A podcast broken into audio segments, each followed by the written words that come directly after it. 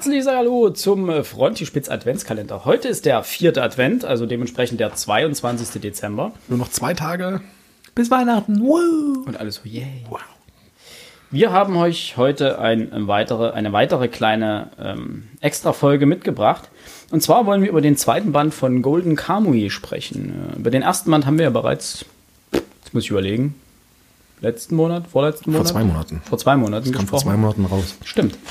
Ähm, den Einführungsband sozusagen und haben alle festgestellt, dass das eigentlich ganz cool ist und mehr mal gucken, vielleicht lesen wir es weiter. Und siehe da, wir haben es natürlich weitergelesen. Der Band kam jetzt auch vor kurzem raus und wir werden jetzt auch mal ein bisschen unseren Senf dazu geben. Kurzeinschätzung, Männers. Ich persönlich muss sagen, ähm, ich habe ja am ersten, nach dem ersten Teil habe ich ja, oder nach dem ersten Band habe ich ja gesagt, okay, wir haben ja einfach Leerstellen, wir müssen gucken, wie die Geschichte sich weiterentwickelt und aus meiner Sicht äh, hat sie sich nicht zum Positiven weiterentwickelt. Also du sagst, sie hat sich weiterentwickelt. Sie, ja, halt ins Negative. Und das hat mich nicht abgeholt. Und das wird definitiv für mich. Ja, ich habe schon Bock zu wissen, wie es weitergeht. Das gebe ich dazu. es ist wie, wie am ersten Band, ne? So Aber es hat so, ah, das alles, was ich im ersten Band noch ganz nett fand, so dieses Einflechten der, der Ainu-Kultur, das ist hier nicht mehr organisch, das ist einfach nur noch mit der vollen Breitseite. Äh, wir müssen hier noch was einflechten. Es hat mir einfach nicht gefallen. Okay. Max war dran. Alex. ja, schön, schön gerettet. schön gerettet. Ich muss mich dem Max leider anschließen. Nicht ganz so drastisch. Äh, das Buch hatte hier doch über gerade im Mittelteil erhebliche Hänger gehabt, gerade das, wo es um die Ainu-Kultur ging. Ähm, weil die nicht eingeflochten ist, sondern weil die hier einen ganz eigenen Raum eingenommen hat. Das hat mich jetzt nicht ganz so dolle äh, interessiert. Und die eigentliche Geschichte, nämlich die Suche nach ähm, dem Schatz, beziehungsweise die Suche nach den tätowierten Männern ähm, spielte hier überhaupt keine Rolle. Was? Ja, fast keine. Fast also keine. eine untergeordnete Rolle. Also das am Rande. Sagen, sagen wir so, okay. Dementsprechend ist die Geschichte tatsächlich nicht wirklich vorangebracht worden. Ja. Also der erste Teil war besser. War okay. interessanter, dann fand ich auch. Aber anders als Max werde ich hier wohl definitiv dann doch noch weiterlesen. Okay. Also ich muss erstmal sagen, das Cover ist großartig geworden. Gefällt mir. Das stimmt, ja, das, das fand ich auch vom Artwork echt cool vom Artwork ist. Na, das erste war ja noch in sehr roten Tönen gehalten. Und das Cover vom zweiten jetzt eher in blauen Tönen. Und zeigt Ashiripa mit dem Wolf Ratar, oder wie hieß der? Mhm. Ratar. Äh, Ratar, Retar. Retar. Ich bin nicht ganz so, finde es nicht ganz so negativ. Also, natürlich wird die Geschichte hier ein bisschen ausgebremst. Ich fand das gar nicht so dramatisch, weil das häufiger ja so ist, dass man, wenn man eine, wenn man eine Serie hat zum Beispiel, also auch eine Fernsehserie, der erste, die erste, die Einstiegsfolge, die Pilotfolge haut alles raus, was geht, weil dort willst du Anreize schaffen, das weiter zu gucken. Äh, beziehungsweise weiter zu lesen, in dem Fall, wenn wir bei Büchern bleiben. Und die zweite Folge, in der Regel schraubt sie das Tempo massiv zurück und fängt an, die Welt mehr zu erklären. Und äh, gefühlt passiert, also für meine Begriffe passiert hier genau das und das fand ich gar nicht so unorganisch gemacht. Also ich war eigentlich äh, gut unterhalten von dem Band und also ich bleibe auf jeden Fall weiter dran. Gehen wir ins Detail. Gehen wir ins Detail. Also, storytechnisch, was passiert denn eigentlich? Also, müssen wir jetzt eine Spoilerwarnung ausdrücken? Ja, ne? Ja, eine kleine, also eine kleine, eine, eine seichte Spoilerwarnung. Geht halt nicht anders. Wir reden über den zweiten Band. Wer den ersten Band nicht gelesen hat, solltet ihr euch gegebenenfalls nicht anhören, was wir jetzt zu sagen haben, sondern erstmal den ersten euch anschauen. Nichtsdestotrotz. Tut auch nicht weh. Ich meine, die Serie hat, hat 15 oder wird 15 Wände Minimum haben.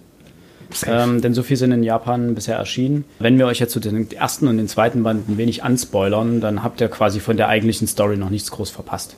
Ja, also das wird sich noch weiterentwickeln. Was ich sage, was mir aufgefallen ist, ähm, wenn wir jetzt zum, zum Aufbau des Buches kommen, im ersten Band gab es noch zwei Farbseiten, glaube ich, ganz am Anfang. Ja, das stimmt. Die gibt es im zweiten Band nicht mehr. Der zweite Band hat keine Farbseiten mehr drin. Das fand ich schade. Also, äh, wir sind immer noch bei einem, bei einem Manga mit für 10 Euro. Das ist, es ist Großformat weiterhin. Da hätte ich es schön gefunden, wenn man sozusagen das beibehält und sagt, okay, wir haben Farbseiten im ersten Buch, ähm, warum nicht auch hier sozusagen noch ein, zwei Farbseiten bringen.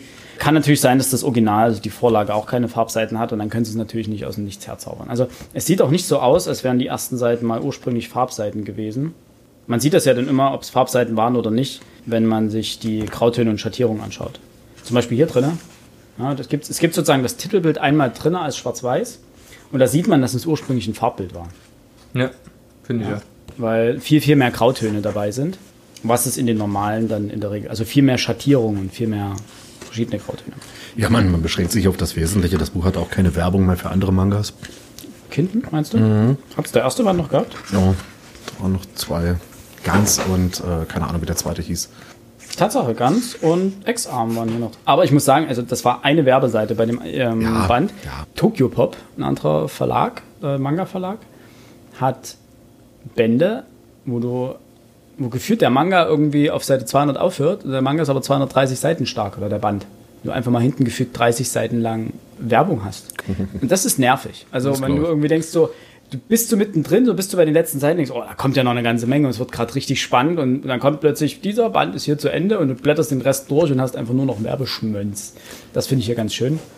Nein, grundsätzlich, das muss man ja auch mal dazu sagen, wenn wir absehen von der Handlung, der Manga sieht immer noch gut aus. Also er macht, die Bilder machen Bock. Weil, Das stimmt. tatsächlich fällt mir das, wenn ich das lese, so gar nicht auf. Aber wenn ich dann jetzt hier nochmal so durchblicke, gibt es einfach, ja, die Bilder sind gut gezeichnet. So, du, du kannst dich da reinversetzen. Es sieht schlicht und ergreifend gut aus. Das muss ich an der Stelle natürlich auch zur Differenzierung einfach dazu sagen.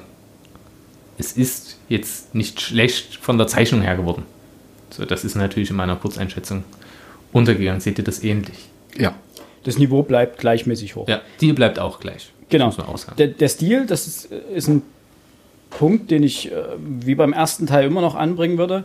Er kann herausragend gut Landschaften und Tiere zeichnen. Aber richtig gut. Also vor allen Dingen Tiere sind dermaßen lebensecht und detailgetreu gezeichnet. Der Wolf. Der Wolf oder gibt es auch so ein Bild von so einem Schaman mit so mehreren Tieren im Hintergrund. Auch der kleine süße Bär. Der kleine Bär, genau. Ah, wenn ich Und was er gut kann, sind Bewegung. Also äh, es ist ja immer schwer, in einem, in einem Comic oder in einem Manga, wie auch immer, Bewegung zu zeichnen. Und hier, das meinte ich. Das könnt ihr Genau, natürlich jetzt nicht ich- sehen. ja, so, es gibt kann- ein Bild von einem Schaman, der irgendwie 5, 6, 7, 8 Tiere hochhält. Einen Bär, eine Eule, einen Hasen, einen Fuchs, einen Reh oder einen Hirsch, äh, einen Wolf, eine Schildkröte ist noch dabei und so weiter. Und das ist wirklich einfach detailgetreu und richtig gut gezeichnet. Ich fand die Aufnahme, also die Aufnahme sage ich schon, die Zeichnung ganz hübsch. Ja. Weil es sehr äh, ikonisch ist. So, also Das das ist ist einfach also ein geiles Bild, Ja. wo ich sagen würde, ja, rahm's mir aus, ich schränk's mir auf. Also das ist tatsächlich sehr. Das ist vielleicht für unsere Hörer was zu sehen.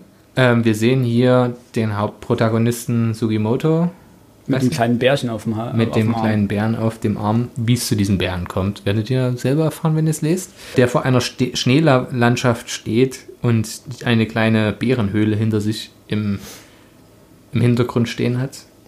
Und es ist aus einer Untersicht der Froschperspektive gemalt. Also wir schauen faktisch nach oben und das sieht mächtig und trotzdem süß aus, denn dieser Bär ist wirklich äh, knuddelig. Ich möchte den Bär haben. Also wirklich solche ikonischen Momente, da hast du natürlich vollkommen recht. Also die Seite, über die wir gerade gesprochen haben, ist eine komplette Doppelseite. Da ist keine Sprechblase, kein nichts. Das ist wirklich nur das Bild und auch ohne Rahmen. Ja. Und solche Bilder bringt, er nimmt sich, das gab es im ersten Band schon mal mit einer Landschaftsaufnahme, wo, glaube ich, ein Adler über eine Landschaft fliegt. Genau. Und er nimmt sich einfach den Platz und sagt, okay, ein Bild, eine Doppelseite ist wirklich nur so einprägend. Und äh, er macht ganz, ganz viel über die Bildsprache. Und das finde ich, das finde ich richtig gut gemacht. Das macht auch Spaß. Also das ist nicht nur ein Manga, der über den Inhalt kommen möchte, sondern eben auch über die, die Bildästhetik. Äh, über den Inhalt kann man, wie man gesehen hat, äh, schon getrennter Meinung sein. Aber hier auch hier. Es werden übrigens Prostituierte geworfen in dem Buch. Das fand Ähm, ich lustig. Ja, das, aber das was, ist das, was ich meinte mit, er kann gut Bewegung zeichnen. Ähm, Ja. Es ist ja immer schwer, wenn du in einem, in einem Comic oder in einem Manga, wie auch immer, äh, versuchst, eine bestimmte Dynamik in die Bewegung reinzubekommen, dass du einerseits eine gewisse Geschwindigkeit darstellen kannst, andererseits aber den Leser auch nicht überfordern willst, äh, dass er nicht versteht, was gerade vor sich Ja. geht. Äh, weil du das Bild komplett überfrachtest mit irgendwas. Kommen wir zum Inhaltlichen, würde ich sagen. Mhm. Philipp, du wolltest zusammenfassen, was passiert. Genau, wir haben am Anfang natürlich eine kleine Verfolgungsjagd, wo Sugimoto, also andersrum, es geht natürlich immer wieder los, dass die beiden irgendwas essen äh, und Ashiripa Sugimoto irgendwas Ekelhaftes von irgendeinem Tier gibt. Hier am Anfang sind es Augen. Von einem Hasen. Aber Wie Sugimoto lustig. zeigt sehr viel ernährungstechnische Toleranz. Äh, und äh, murrt und muckt verhältnismäßig wenig. Also das war ja im ersten Band noch anders. wo er das arg in Frage stellt, was da gegessen wird. Aber auch der Höflichkeit halber, wenn er sich dann in diesem Ainu-Dorf, wenn er sich dort befindet, da will er natürlich nicht ja, sich die als, Blöße geben oder, ja, oder Blöße unhöflich, geben, unhöflich wirken. Ja. Genau, aber also um, um chronologisch vorzugehen, am Anfang gibt's diese, wird sozusagen die Verfolgungsjagd aus dem ersten Band fortgesetzt, äh, wo sie von dieser Division verfolgt werden oder von den äh, Resten dieser Division. Es sind natürlich weiterhin einige hinter diesen Häuten her. Gibt es eine ziemlich gut geartete Verfolgungsjagd, auch wieder eingebunden mit äh, Ainu-Tradition. Da geht es um die Bärenjagd in dem ja. Fall, äh, was später auch nochmal eine Rolle spielt. Das ist so eine Art Foreshadowing. Äh, es wird ein neuer Begleiter eingeführt, mhm. der nicht weiter überraschend auch äh, auf dem Titelbild schon drauf ist, nämlich ein großer Wolf. Großer weißer Wolf, Ritar, wir hatten es ja gerade. Dann haben wir äh, diverse Kampfszenen, wo ich glaube, du, Alex, schon meintest, dass äh, der Gewaltgrad ein bisschen anzieht. So hatte ich das Gefühl. Ähm, wenn man in den ersten Band reinguckt, ist ja auch schon eine ganze Menge an Gewaltdarstellung äh, vorhanden. Ich fand, hier hat er noch mal ein bisschen an der Stellschraube gedreht. Ich würde nicht sagen, dass es mehr Gewalt ist per se aber es gibt so äh, gewisse Momente, wo es einfach härter eskaliert. Ja. Und es geht auch nicht darum, dass es dauerhaft, also es ist kein Manga, der jetzt irgendwie auf jeder Seite einen Kampf zeigt. Ja. Aber wenn es zum Kampf kommt, dann ist es meistens kurz und brutal. Ja. Durchaus. Und das fand ich, äh, ja, charmant ist das falsche Wort. Erfrischend. Ich mag ja Gewalt und die Ästhetisierung von Gewalt auch von Verletzungen und so weiter. Es darf halt kein Gewaltporno sein. Also man darf, Richtig, man darf also sich jetzt nicht ergötzen an. Es muss schon ästhetisch bleiben. Und es darf jetzt nicht einfach nur ausarten in Gewalt unter Gewalt willen. Es gibt ja auch Filme, die mit sehr wenig äh, sehr viel Gewalt ausdrücken können. Man kann ja auch sprachliche Gewalt sehen, wie auch immer. Aber hier ähm, ist es tatsächlich ganz gut gemacht. Aber äh, Philipp, du wolltest noch rekonstruieren, wie die Geschichte äh, weitergeht. Ja, genau. Kurz zusammengefasst, sie, um sich dann zu regenerieren und um noch ein kleines Bärenjunge sozusagen zu verpflegen, was sie, was sie finden, dann äh, gehen sie in das Ainu-Dorf von der Ashiripa, also in ihr Heimatdorf. Und dann folgt das, was äh, Alex so als etwas na, langweilig ähm, oder wo er meint, es gibt einen kleinen Hänger. Ähm, dann kommt sehr viel über die Ainu-Kultur, also über das Dorfleben, über verschiedene Praktiken dort. Äh, und da gab es aber auch eine ganz witzige Stelle, auf die können wir dann später noch zu sprechen kommen. Ja, da geht es wirklich ganz viel um die eine Kultur und um ähm, die verschiedenen Riten, die sie auch äh, ausüben, also auch was es mit den Bärenjungen dort auf sich hat. Und ähm, unterbrochen wird das aber mit, durch die Einführung von weiteren Antagonisten, würde ich jetzt mal sagen. Bösewichten. Nee, ja, weiß man ja noch nicht. Nein, ich weiß. Äh, den Samurai, der auch schon im ersten Band jedenfalls einen Kurzauftritt hatte. Äh, der wird ein bisschen weiter ausgestaltet. Dann geht es weiter wieder mit Jagdtechniken und äh, Ainu äh, Kochtechniken und verschiedenen äh, anderen Traditionen. Also es springt im Endeffekt die ganze Zeit hinterher zwischen dieser Division, die die beiden verfolgt, dann diesem Samurai, wo man noch nicht genau weiß, was er jetzt für eine Rolle spielt. Also er verfolgt mhm. offensichtlich mhm. scheinbar auch äh, die heute aber so ganz ist seine Rolle noch nicht klar. Und den beiden eben im Einudorf. Das sind im Endeffekt die drei äh, Gruppierungen, um die es hier geht. Und das war es letztendlich so grob zusammengefasst. Und unterfüttert wird das Ganze eben von wieder ganz, ganz viel Ainu-Gebabbel. Ja, so würde ich das unterschreiben. Wir waren gerade bei, jetzt nachdem es äh, zusammengefasst ist, kann ich das ja noch anführen. Wir waren bei der Gewalt. Ja, und ich habe gesagt, ich mag Gewalt. Das Problem ist, dass mir äh, Sugimoto mystifiziert wird. Mit seiner Unsterblichkeit? Ja. Und das finde ich wahnsinnig störend. Warum? Ich fände es, wie soll ich sagen, es wäre cooler, wenn er ihn diesen Mythos, ihn würde dieser Mythos umgeben, aber am Ende ist es halt doch ein Mythos. So, und hier wird halt dieses, das wird dann in den letzten Action-Szenen deutlich, so, er kann sich überall rausmanövrieren, dem wird Na wirklich gut, grober Schmerz angetan. Und irgendwie schafft er es trotzdem, fast schmerzbefreit dort durchzugehen und äh, sich irgendwie wieder rauszuretten. Und mit unbändiger Gewalt und, und Kraft und Power, alles, was du so haben kannst, der ist halt der stärkste, schnellste und gewandteste. Und das ist, ach, das sind diese Geschichten. Ich fände es cooler, wenn er eigentlich fast wie ein normaler Soldat wirken würde, so mit ähnlichen Fähigkeiten, der einfach Schweineglück hatte. So, denn genau das ist es jeder, der einen Krieg überlebt, hat Glück. Und hier wird einfach eine Mystifizierung vorgenommen und das ist schon magisch die, fast. Die aber inhaltlich noch gar keine Rolle spielt. Die ne? Also inhaltlich also noch keine besondere Rolle spielt. Außer halt, dass er, dass es immer zu solchen, wenn gleich der Begriff jetzt nicht richtig passt, äh, Deus Ex Machina Momenten kommt. Er ist gefesselt. Bam! I got the power! Und auf einmal ist er frei. So, also jetzt grob pointiert. Zu, zu ist ja nicht, die Szene wird ja nicht aufgelöst. Ja, aber, aber, du weißt, was ich meine. Ja. So, das gleiche, äh, fünf Leute greifen ihn an, so zwei, vier werden vermöbelt, erst der fünfte richtet die Knifte auf ihn und dann muss er sich ergeben. Ah, so, ja, ich mag auch Bud Spencer Filme. Aber die sind halt so übertrieben, die versuchen ja gar keinen Realismus so aufrechtzuerhalten. Das ist ja die Idee dahinter. Ja. Aber das fand ich hier dann schon, äh, fand ich einfach unangenehm, weil, weil das der Manga an sich nicht nötig hätte. So, der mhm. könnte das anders strukturieren, zumindest ich, das ist ja das Problem. Dadurch, dass ich erst zwei Bände gelesen habe, es, lässt es sich für mich natürlich nicht auflösen, wie notwendig ist das jetzt. Oder dient es einfach nur dazu, faktisch den Protagonisten zu heroisieren und ihm die Möglichkeit zu geben, aus, sagen wir, fast aussichtslosen Situationen irgendwie noch Auswege zu finden. Und das finde ich einfach zu, zu einfallslos. Ja, das hatte mich eigentlich gar nicht so sehr gestört. Was ich viel auffälliger fand, ich hatte auch schon im ersten Band gesagt, diese Mischung einerseits, dass es wie eine, oder so scheint, als sei es wie ein Kinderbuch geschrieben, mhm. diese, diese Erläuterungen für, für Dinge, die irrelevant sind oder die wie für Kinder geschrieben aussahen. Und auf der anderen Seite die Gewalt.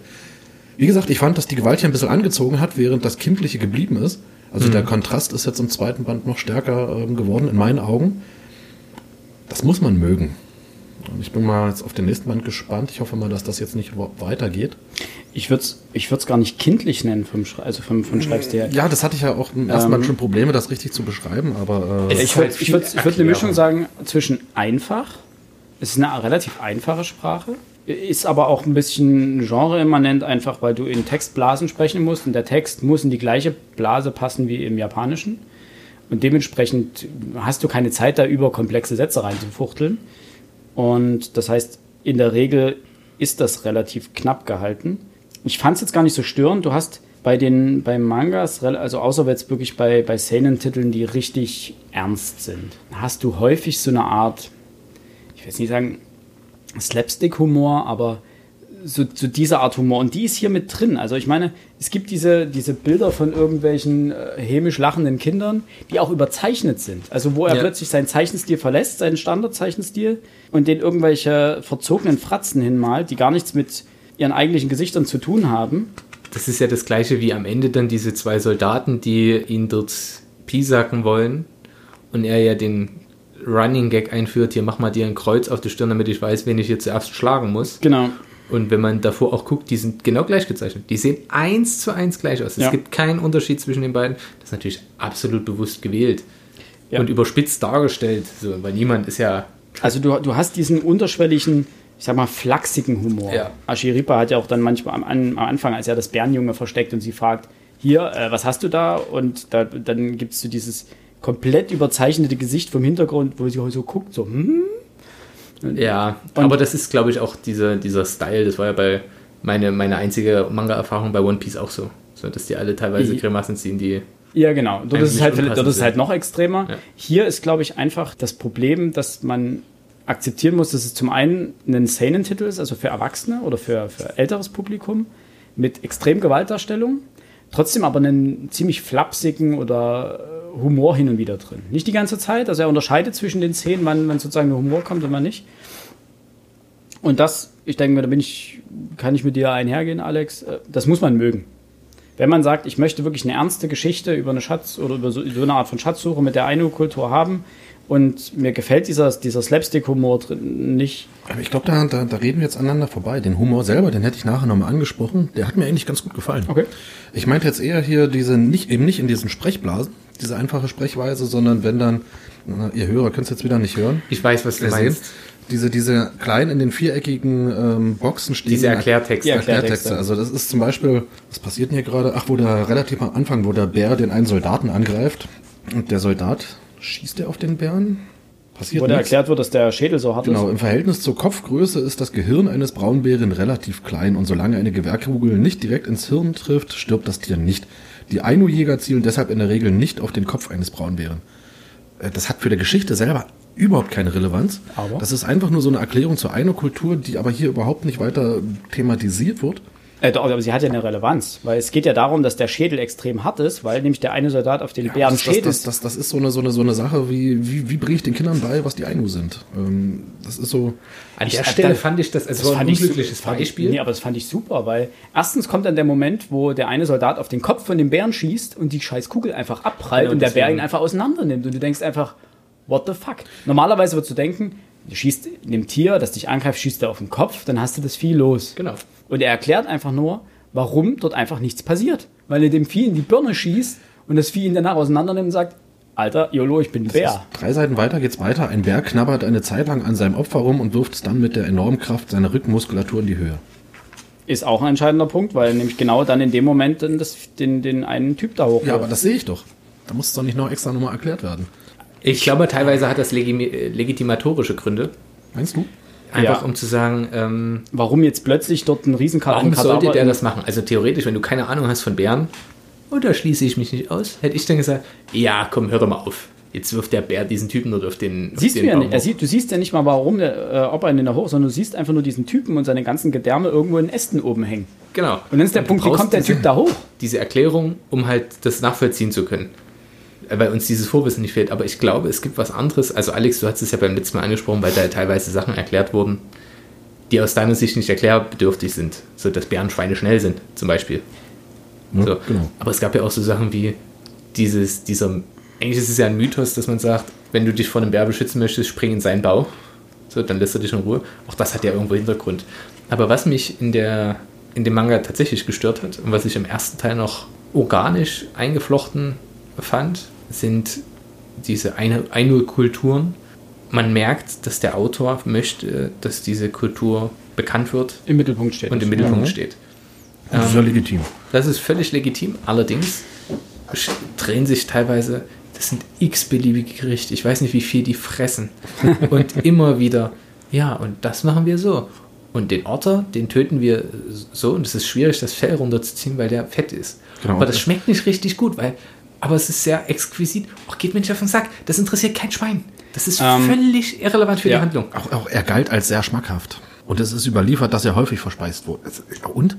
Die werden auch Ja gut, häufig ja, gut aber gefressen man haben. sagt einerseits, äh, man ist geschichtsinteressiert und will mehr über eine Kultur wissen und eine Kultur definiert sich auch viel über, über das, was es ist. Völlig was richtig. ist. Aber wo liegt der Unterschied zwischen Band 1 und Band 2? In Band 1 war das so, Einführen. ey shit, wir haben übelst Hunger. Wir müssen jetzt ganz dringend was essen und uns fehlen Nährstoffe.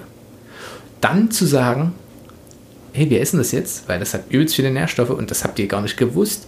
Wenn ihr nämlich das macht und das macht, dann mal was schmeckt das sogar okay. Das ist organisch. Ja.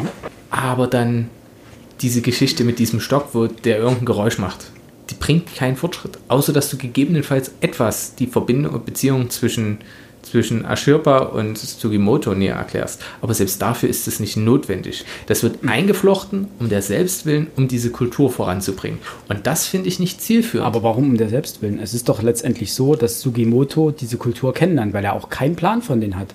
Und sie erklärt es ihm. ja, aber in viel zu detaillierter Form. Das ist es ja eben. Deren Ziel es ist doch ja nicht sie, die es ihm erklärt, sondern es sind die viereckigen Boxen, die es dem Lehrer, äh, dem Lehrer, Dem Leser erklären. Äh, ja, ich kann das. Ich, ich weiß schon, was ihr meint, aber letztendlich wird es ihm ja da quasi auch erklärt, weil er. Safe. Aber du musst Ähm, doch mal sagen, die haben doch beide einen Plan. Die wissen doch, was sie vorhaben. Ja, es gibt ein Ziel. So, und anstatt dieses Ziel zu verfolgen, so, ich drücke es jetzt so pointiert aus, ja, fressen sie lieber irgendwelche Kulturtechniken. Ich will das doch gar nicht. Ich verstehe doch, was die Idee dahinter ist. Und ich kann das auch nachvollziehen.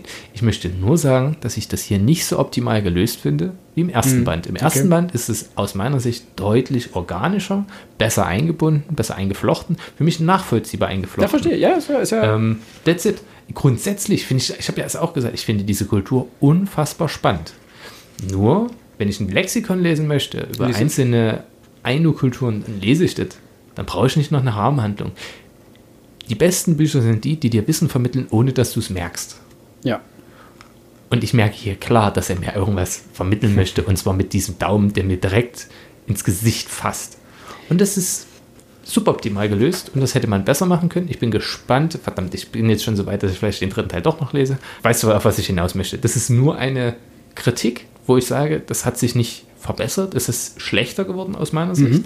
Ich sage aber nicht, dass es per se schlecht, also als absoluter Zustand ist. Es ist Nee, immer das ist noch richtig, okay. Ja. So, aber es ist halt nicht mehr so nice wie im ersten Teil. Beim ersten Teil war es für mich direkt ein Pluspunkt. Ähm, na, mein Punkt dabei ist immer, ich kann mich erinnern, wenn über Werke gesprochen wird, wo man sagt, es ist ein Höhepunkt am anderen. Und man sagt, naja, aber die haben doch mehr als nur Schlacht, Schlacht, Kampf, Schlacht, Schlacht, Kampf. Da gibt es ja auch was dazwischen, vor allem wenn es da heißt, zwei Wochen sind vergangen oder sowas. Was machen die denn dazwischen? Wenn man sich sozusagen darüber äh, aufregt, dass ein Werk nur daraus besteht, dass Höhepunkt an Höhepunkt gereiht ist. Und dann wird das kritisiert, so nach dem Motto, ja, was ist denn dazwischen? Gibt es nicht auch mal ein bisschen Hintergrundinformationen? Und hier ist es so, dass eben nicht Höhepunkt an Höhepunkt sondern das, äh, gereiht ist, sondern dass es auch Ruhephasen gibt. Und die Ruhephasen, prinzipiell ja, sie haben ein klares Ziel. Aber wenn sie nun mal die eine Nacht dort in dem Dorf verbringen, finde ich es okay, sowas einzuflechten, was jetzt dort, was jetzt dort passiert. Und man kann die Methoden nicht mögen und sagen, ich finde es nicht organisch eingeflochten. Aber per se finde ich das nicht schlecht. Also auch das mit dem, wo wir eben vorhin waren, bei dem Bären, der das in die Luft schleudert. Ich fand es in dem Fall rein stimmungstechnisch cooler. Also, weil die Szene sieht folgendermaßen aus. Du siehst nur den Typen, wie er oben neben seinem kompletten Gedärm im Baum, Baum hängt. Du siehst nicht, wie er hochgeworfen wurde, du siehst gar nichts davon. Du siehst nur, wie er da oben hängt, ausgeweitet, fertig. Und dann kommen diese Textboxen. Äh, Rico Shinot ist ein Aino-Wort und bedeutet das Hochwerfen durch einen Bären. Ein Bär knabbert eine Zeit lang an seinem Opfer herum und wirft dann mit der enormen Kraft seiner Rückenmuskulatur in die Höhe und so weiter. Er spielt mit ihm, indem er es immer wieder hochwirft und auf den Boden schmettert. Das heißt, du hast das Bild vom Endzustand und diese Erklärung. Und der Rest passiert jetzt in deinem Kopf.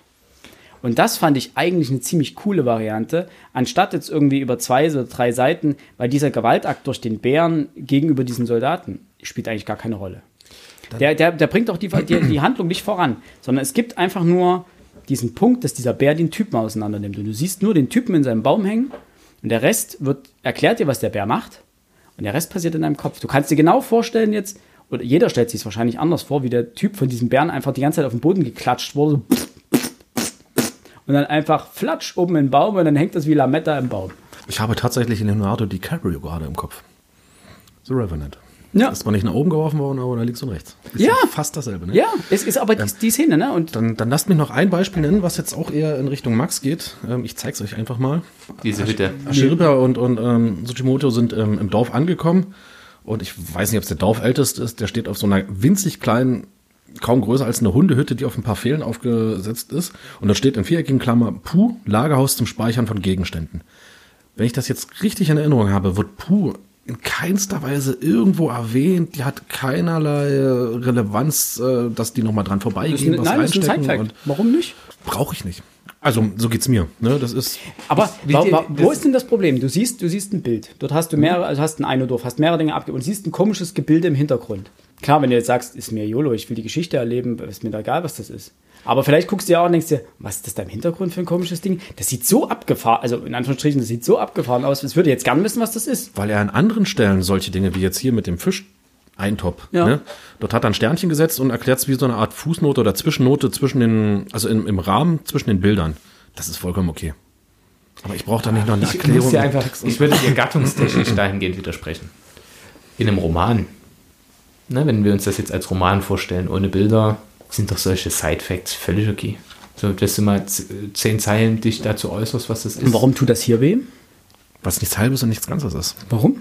Weil es nicht richtig, das ist, es ist wie eine hingeklatschte Information, ja. mit ja. der du aber nicht weiter arbeitest.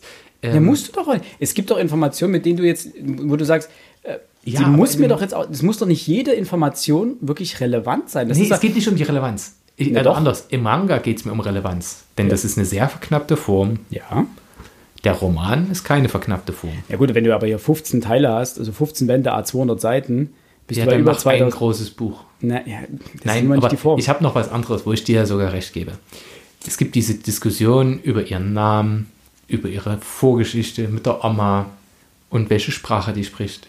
Das ist das vollkommen irrelevant für die, aber es ist vollkommen irrelevant Nein, aber das sind Informationen. Das interessante Informationen. Die ja, das scheiß Lagerhaus Puh heißt. ja, aber gut, das ist für dich. Aber irgendwann kommst du mal an den Punkt, bist, bist in einem Weltsichtenprojekt und siehst bei irgendeinem Aino-Bild und siehst dort das Ding und denkst ja, Ey, weißt du, wie viel ich lesen müsste, um alle Dinge, die nein, wir uns einfach, auf Arbeit mal. Nein, aber das sind einfach so Sachen, wo, wo ich sage, das, tu, das ist nichts, woran ich mich störe, wo ich sage dann, boah, so ein Scheiß, warum ist das drin? Sondern das ist alles bei mir immer und im Zweifelsfall so, ja gut, bringt mir jetzt nichts, egal, über, überlese ich oder. Verschenkter Platz, da hätte man Aber ich sage mir halt, nicht. was, ich- was ich damit ausdrücken möchte, ist, Relevanz wird von uns beiden hier gerade, oder wir zwei haben eine, gedeutet. eine Einschätzung von Relevanz und du hast eine schon. Einschätzung von Relevanz. Ich sage, es gibt Dinge, die sind überflüssig, aber durchaus so relevant, dass man sie erwähnen kann. Mhm. Und das macht er auch smart. Es gibt aber in diesem Band im Vergleich zu dem anderen einfach Stellen, die sind sowohl irrelevant als auch unnötig. Für die, für die, für die Handlung, Für die den Handlung. Fortgang der Handlung. Weil zu wissen, wie Dass ihr Name entstanden ist, äh, warum ist die Oma nur diese. Sprache findet. Nein, Ja, das selbst ist auch das einfach für für, mich ein die, für die Charakterzeichnung unfassbar interessant, Ja. weil es sind alles Mosaikstückchen, die mir ein anderes Bild von Ashirpa ermöglichen. Ja. Dieses Lagerhaus ermöglicht mir nichts. Gegebenenfalls, das finde ich dann wieder cool und dahingehend lasse ich das auch offen. Wenn wir jetzt in Band 7 dann sind und dann spielen auf einmal Pus eine übelste Rolle. Das Lager der Puts. Weißt du? Und dann wird aber nicht nochmal erwähnt, was das ist, sondern einfach so, ja, das hier ist ein Kann ja Tool sein. und just get over it. Möglich ist es. Und ja. wenn das so kommt, dann, würde Dann ich sagen, entschuldige ich mich auch. Äh, Bro, coole Sache. Ich müsste trotzdem nochmal nachlesen, weil ich es einfach vergessen hätte, wobei jetzt wahrscheinlich nie wieder. Äh, also jetzt aber- wissen wir, was Pus sind. Das werden wir auch nur so schnell nicht vergessen. Aber Ne, weil, also ich habe damit zwei Probleme. Eine, was Relevanz angeht, das gebe ich euch recht. Es nervt mich, wenn du dann, äh, wenn wir beim, beim Roman bleiben, wenn du drei, vier, fünf Seiten einfach Nebensächlichkeiten bekommst. Das ist bei Tolkien treibt das wirklich auf die Spitze, ohne es zu pervers zu machen, aber du liest einfach mal fünf Seiten Landschaftsbeschreibung von irgendwelchen Hügeln.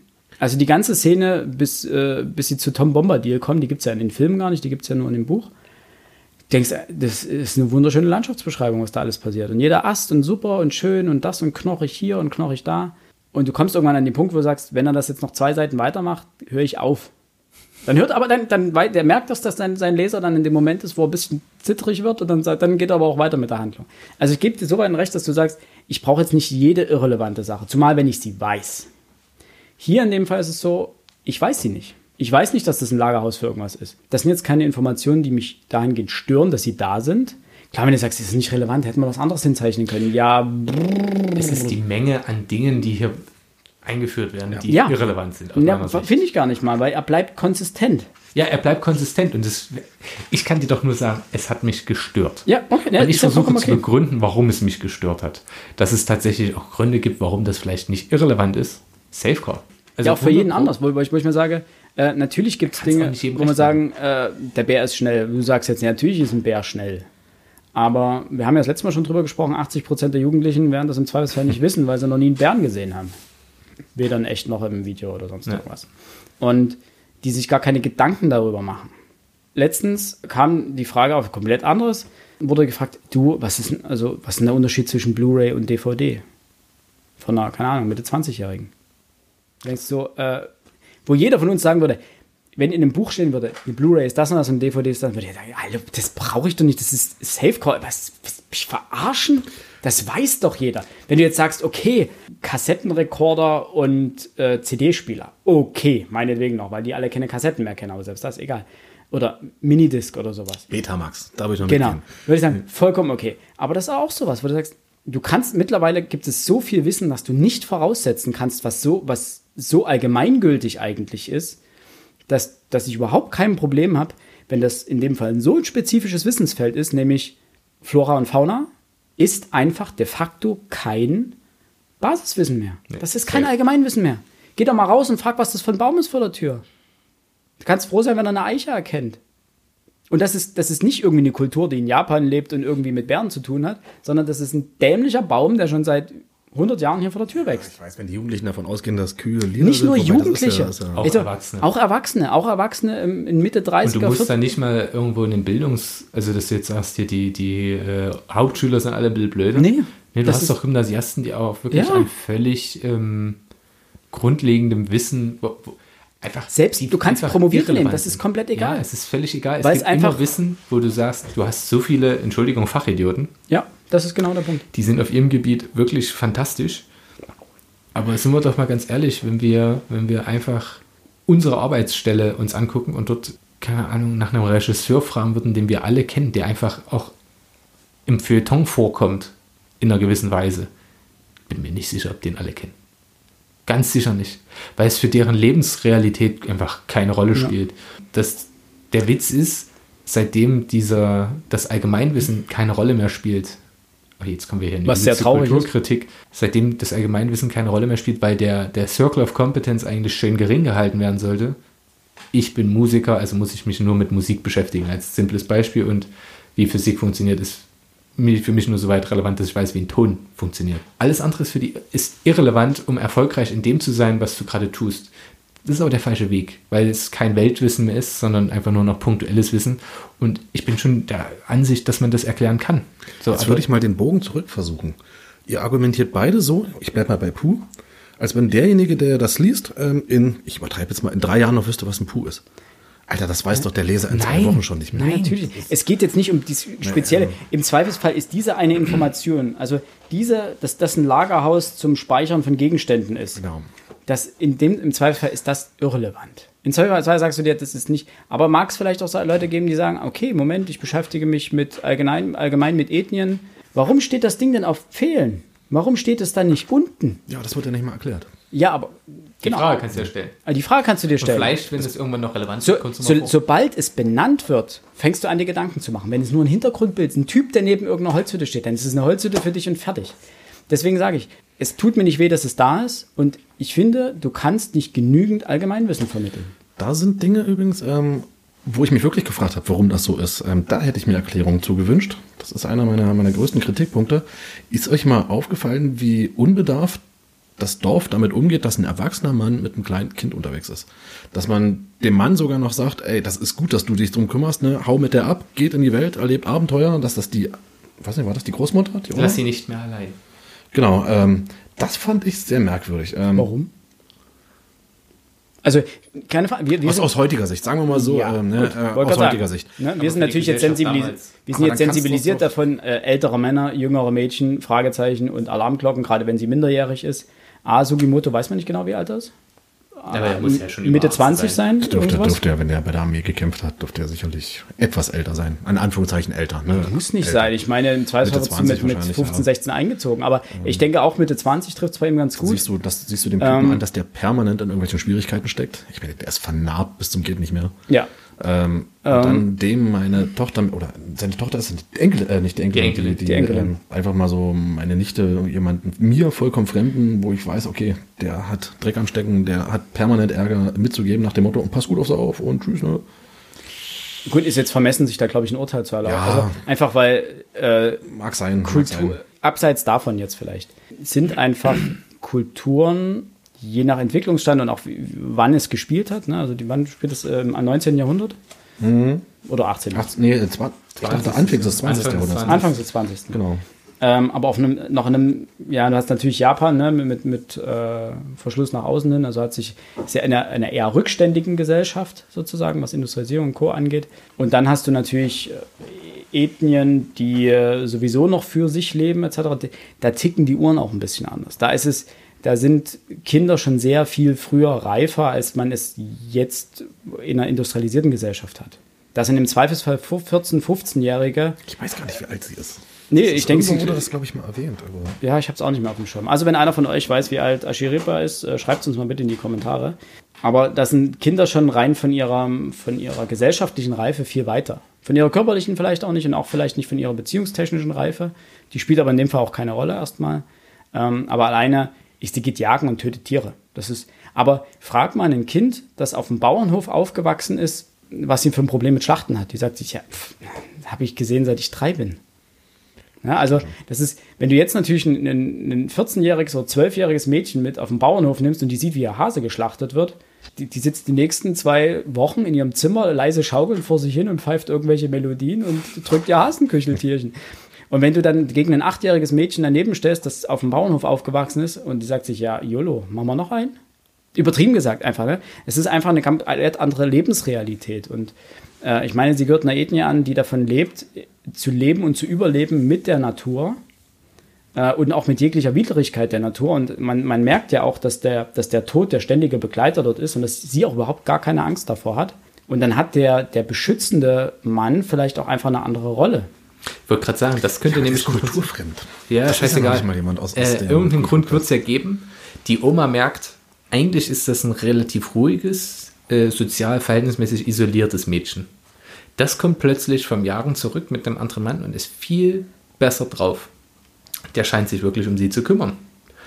Und er wirkt kampferfahren, was man an seinen Narben erkennen kann, die du vorhin noch negativ ge äh, äh, gesehen hättest. Das ja. ist jemand, der sie beschützen kann. Und ihr scheint es gut zu gehen, obwohl sie eigentlich als jemand gilt, der nicht so gut mit anderen Menschen zurechtkommt. Und schon kann ich dir diese komplette Argumentation umdrehen und sagen, das ist ja für die Oma ein guter Grund zu sagen, irgendwann muss die Alte sowieso aus dem Haus. Und sie lässt sich scheinbar nicht für das Normale äh, fassen und wir werden sie eh an die Jagd verlieren, weil sie gerne jagen geht, auch schon als Kind. Pucci ist wirklich die also ist ihre Großmutter. Ist die Großmutter, siehste. Ja gut, ähm, sie sagt ja nicht einfach, geh, äh, nimm sie mit, sondern sie sagt, er äh, heirate sie. Ja, das ist ja, ja gut, das kann auch kulturell bedingt sein, genau, einfach, dass ja, du das, sagst, das, okay, das, ist.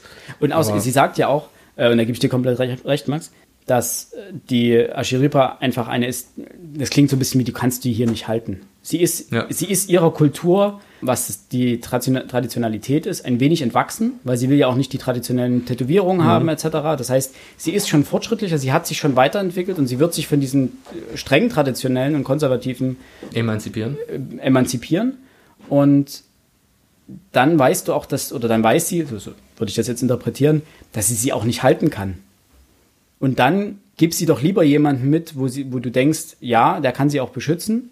Und du in den alten Rollenbildern hast du ja häufig so nach dem Motto, für deine Tochter, für deine Enkeltochter, wie auch immer, bist du ein Mann, der sie beschützen und ernähren kann und fertig. Ne? Und äh, in dem Fall sieht es ja danach aus. Und ähm, dann lieber dem mitgeben, als dass sie irgendwo einsam in der Wildnis rumstreift und irgendwas sich komplett isoliert. Weiß nicht, würde mich mal interessieren, was unsere äh, Leser darüber denken. Ja, gebt uns mal eure Rückmeldung, falls ihr es gelesen habt. Wir würden falls uns sehr freuen. Genau. Aber ähm, am Ende, die machen sich irgendwie die ganzen Leser hier von dem Buch irgendwie nur halb so viele Gedanken, denken sich, ja, nette Geschichte, cool. ja, aber ich finde es gerade cool. Nichtsdestotrotz werde ich uns jetzt äh, in die nächste Stufe katapultieren. Oder ja. habt ihr noch etwas, was ihr unbedingt ansprechen müsst? Nur den Humor würde ich noch ansprechen. Ähm, Der gefällt mir sehr gut. Das ist, ob das jetzt die Sache war, wo Sugimoto versucht, die Kinder zu erschrecken und die sich einfach mal verpissen. Die, oder die Sache mit den Socken. Da, fand ich, da musste ich wirklich lachen über das Gesicht von Ascheripa. ja ist großartig. Ich fand auch, ähm, ich wollte nochmal recherchieren, ich habe es leider nicht gefunden auf die Schnelle vorhin. Sie sagt hier, und das als Tradition sozusagen der, der Ainu, dass sie ihren Babys traditionell schmutzige Namen geben, mhm. damit die bösen Geister sie nicht finden. Es gibt ja mehrere Kulturen, die ihren Kindern entweder bis zu einem gewissen Lebensalter gar keine Namen geben, damit die bösen Geister oder die Krankheitsgeister sie nicht finden können. Denn wer keinen Namen hat, wird nicht gefunden. Hier das Prinzip, dass man schmutzige Namen äh, nimmt, äh, damit sie abgeschreckt werden. Und sie heißt eben Ekashi Otompui und das bedeutet Großvaters Arschloch. Also so hieß sie, bis sie sechs war. Stellen wir uns das doch für unsere aktuelle Gesellschaft vor und lachen ganz herzhaft darüber. Also das sind, das sind so Sachen, da musste ich wirklich, äh, das sind Traditionen, über die man dann auch mal lachen kann und die dann auch, äh, die durchaus ihre Begründung haben. Und das finde ich auch ganz cool. Es wird nicht erklärt, warum das so ist. Das ist wiederum was vollkommen anderes. Ähm. Ja, das ja. ist erheiternd und für die das, ja. das, das ja, der Puh hat dich nicht erheitert, mein Gott. Gut, lassen wir es. Gibt vielleicht, es gibt vielleicht Lagerhausfetischisten, die lachen über einen Puh, weil sie denken, oh, Puh, das hat sich aus der und der Sprache entwickelt. Das hieß mal äh, hochgelegenes Arschloch. Und deswegen dachte man sich, oh, ich möchte, welch ein Wort, welch ein Schelm. Ich wollte die Diskussion nicht nochmal aufmachen. Ich schließe diese Diskussion, indem ja. ich sage, Puh. Genau. Und vielleicht ist noch mal ein Top nicht drin und jemand sagt, ha, ein Puh-Bär war wohl hier und hat Ihr das, seid albern. Das weiß man nie. Ich möchte die äh, Anwälte um ihr Schlussplädoyer bitten. Denn die, wir haben uns vorgenommen, das als eine kurze Folge zu machen. Ja, das ist richtig. Und ich gebe offen zu, ich wusste anfangs nicht, ob wir genug zu reden hätten jetzt, um hier eine Dreiviertelstunde zu füllen. Wir haben diskutiert, das ist schön. Ja, wir haben richtig gut diskutiert und ich würde sagen, Alex. Ich bin gerade überlegen, wie, wie, wie ich den ersten Band bewertet habe. Jetzt ist nämlich bei mir privat noch etwas passiert. Ich habe Kinder bekommen, geheiratet. Äh, letzteres Jahr, nein. Du hast den ersten mit sechs Punkten bewertet. Den ersten mit sechs Punkten. Da ich den etwas schwächer ein, einschätze, würde ich ihn bei fünf einschätzen. Also Durchschnitt. Kommt noch mit dazu, wegen Dragon Ball gelesen, den alter Falter.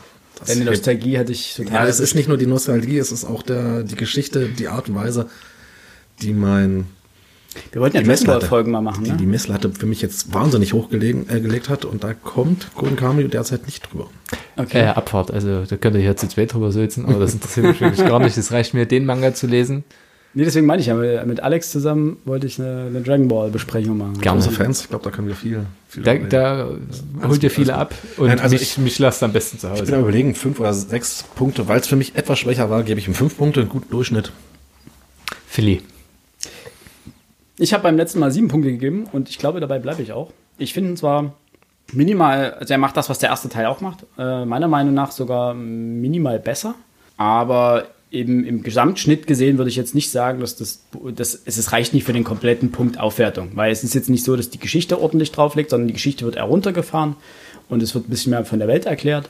Ich gebe dir natürlich recht, Max, mit dem mit dieser Mystifizierung, Glorifizierung dieses Unsterblichen. Ähm, ich hatte zwar so ein bisschen das Gefühl, dass er das, dass er wirklich Schwein hatte und irgendwann einfach das nur noch als über seinen puren Willen damit kommt, so nach dem Motto, Alter, ich hatte so viel Glück, halt, ich kann ja jetzt nicht verrecken, ich bin Sugimoto der Unsterbliche, jetzt lasst mich mal in Ruhe mit eurem Scheiß hier. Ich will jetzt nicht verrecken. Äh, von daher stört mich das noch nicht, muss mal gucken, wie weit das geht. Also ist mir auch aufgefallen, ich weiß nicht, man darf es vielleicht jetzt nicht übertreiben. Äh, bisher hat es mich noch nicht gestört, weil man in Mangas häufiger mal Figuren hat, die dahingehend überzeichnet sind. Na, also man muss immer gucken, wie realitätsnah will dieser, also in Anführungsstrichen, wie realitätsnah will man die Kämpfe schildern. Ist da wirklich einer, der einfach Hundertschaften einfach abschnetzelt, mettelt, wie auch immer? Oder möchte man sagen, nee, ich möchte eigentlich bodenständige Kämpfe. Ich, mir reicht ein 1 gegen 1, sondern 1 gegen 2. Und da muss man einfach gucken, wie sich das entwickelt. Wenn er dann wirklich irgendwann wirklich so 10, 20 Leute auf einmal weghaut, äh, weil jetzt sind es ja schon mal zwei oder drei, muss man einfach gucken, ob der Autor einer ist, der sagt, äh, ich muss ja immer eine Schippe drauflegen, oder ob er dann sagt, nö, das ist, der ist halt auf dem Niveau. Ich bleibe bei meinen sieben Punkten. Ich bin sehr gespannt, wie es weitergeht. Und äh, es gibt ein paar sehr interessante Figuren, die eingeführt wurden. Und bin mal harre der Dinge, die da kommen. Was habe ich gegeben? Fünf. Fünf, ja, dann passt es perfekt, was ich gerade vorhatte. Ich hatte jetzt Sorge, dass ich auch sechs gegeben habe. Dann hätte ich zwei abwerten müssen. So muss ich nur eins abwerten. Okay. Äh, und komme jetzt bei vier raus. Ich habe ja schon gesagt, ich fand es schwächer als den ersten. Habe das, denke ich, auch klar gemacht, was mich stört. Du sagst, die Heroisierung und Glorifizierung ist äh, Manga-typisch. Ich weiß nicht, nein, nicht generell. Nein, also, dass, das, dass diese Überzeichnung häufig mal vorkommt. ja. Äh, wo ich halt sage, das mag sein, das interessiert mich aber nicht und ich finde es nicht cool. So, ich fand das, Ja, das das ja nervig. kein- genau, ich meine und das waren für mich halt mehrere Gründe, ähm, warum ich es schwächer finde. Und man muss dann auch das Verhältnis sehen. Und ich habe halt auch gemerkt, wenngleich ich jetzt in der Debatte merke, ja, es ist schön drüber zu reden, es hat mich zwischendurch einfach genervt, das weiterlesen zu müssen. Mhm. So, das muss ich einfach, ich, dieses Gefühl umgab mich und dann gab es mehrere Momente, wo ich mich erinnere, dass ich den ersten Band, ähm, bevor wir es aufgenommen haben, wirklich in einem Rutsch und mit einer, mit einer Lust und mit einer Freude am Stück gelesen habe, habe ich hier halt nach drei Kapiteln habe ich gedacht, boah, Okay. Gott zieht sich das. Bitte nimm ein Ende. So, und wenn du das dann drei, vier Mal unterbrichst, ich bin eigentlich jemand, der Mangas immer ekelhaft am Stück gelesen hat. Hier habe ich halt wirklich dann, oh, das hat sich so wie, wie Kaugummi angefühlt irgendwann. Okay. Ähm, ni- nichtsdestotrotz, es hat seine positiven Momente, es sieht immer noch nice aus. Ähm, nichts, ich bin immer noch gespannt, wie es weitergeht. So, aber ich denke halt wirklich, ich könnte mir auch einfach, wenn ihr das nächste lest und ich höre mir einfach die Zusammenfassung an, wüsste ich auch, was rauskommt. Ich müsste nicht nochmal 10 Euro raushauen. ähm, aber gegebenenfalls verlosen wir halt irgendwann mal drei Bände am Stück. Ich kann sagen, wir haben ja gesagt, welche du bist freuen sich. reich und äh, hast Bock. Ja, nee, wir lassen mal die Kirche im Dorf. Aber Kirsche. die Kirche. Wer sich Patriots Pullover leisten kann, ne? Ja. Der kann auch ein paar. Original Patriots Pullover. Ja, ne, es ist so. Nee, ich werde das jetzt hier nicht länger ausführen. Vielen Ich Dank fürs Zuhören. danke euch auch allen fürs Zuhören. Frohe Weihnachten. Ähm, ihr hört noch. Die 22. ist heute. Heute ist das 22. Ja. Eine Folge noch normal. Und dann dann ist noch am Heiligen Abend eine Folge von uns. Und ähm, ich hoffe, ihr freut euch und wir freuen uns, wenn ihr uns hört. Und euch freut. Wie Ja, auch wir immer. freuen Viel, viel Freude. freut. Freude, ne? Ich Besinnlichkeit. sagt meine Tochter, teilen ist Freude. Amen. Teilt die Folge. Macht's gut. Ciao.